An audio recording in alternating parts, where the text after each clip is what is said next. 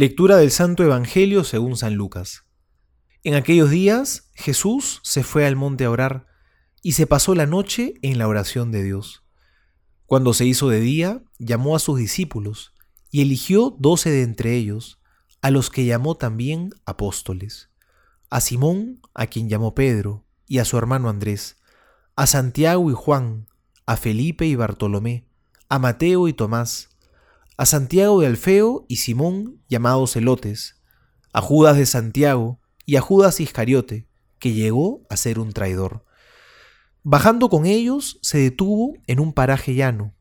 Había una gran multitud de discípulos suyos y gran muchedumbre del pueblo, de toda Judea, de Jerusalén y de la región costera de Tiro y de Sidón, que habían venido para oírle y ser curados de sus enfermedades y los que eran molestados por espíritus inmundos quedaban curados.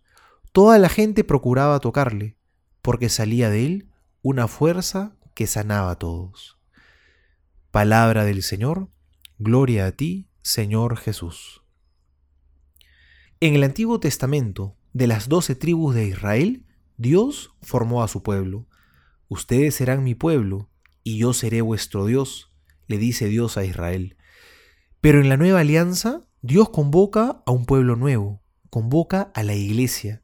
Y para convocarla llama a los doce apóstoles, que son las doce columnas de la iglesia. Dios es siempre el que convoca, Él es quien invita. Por lo tanto, la iglesia no es una especie de club en el que uno entra porque le gustó pertenecer a Él. Somos miembros de la iglesia porque en primer lugar Dios nos ha convocado, él nos llamó a formar parte de su pueblo. En el antiguo Israel, lo que los unía como pueblo eran los vínculos de sangre. Ahora, lo que nos une en una sola nación es el bautismo, es el llamado que Jesús nos ha hecho a todos nosotros. Pero estos apóstoles, que eran las doce columnas, que fueron los primeros a los que Jesús convocó, no eran grandes personalidades, ni siquiera eran hombres muy virtuosos o perfectos tenían por el contrario muchos defectos.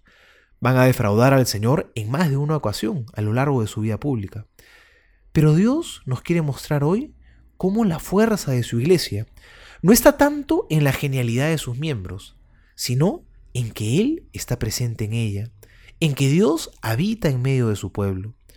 Así, los miembros de la iglesia somos hombres débiles, que nos equivocamos muchísimo, pero que con el auxilio de Dios grandes cosas podemos hacer.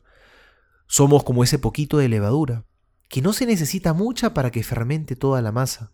Así, Dios necesita de nuestro pequeño y humilde sí para que podamos cambiar el mundo. Así como hace dos mil años, Jesús también nos llama a cada uno de nosotros por nuestro nombre.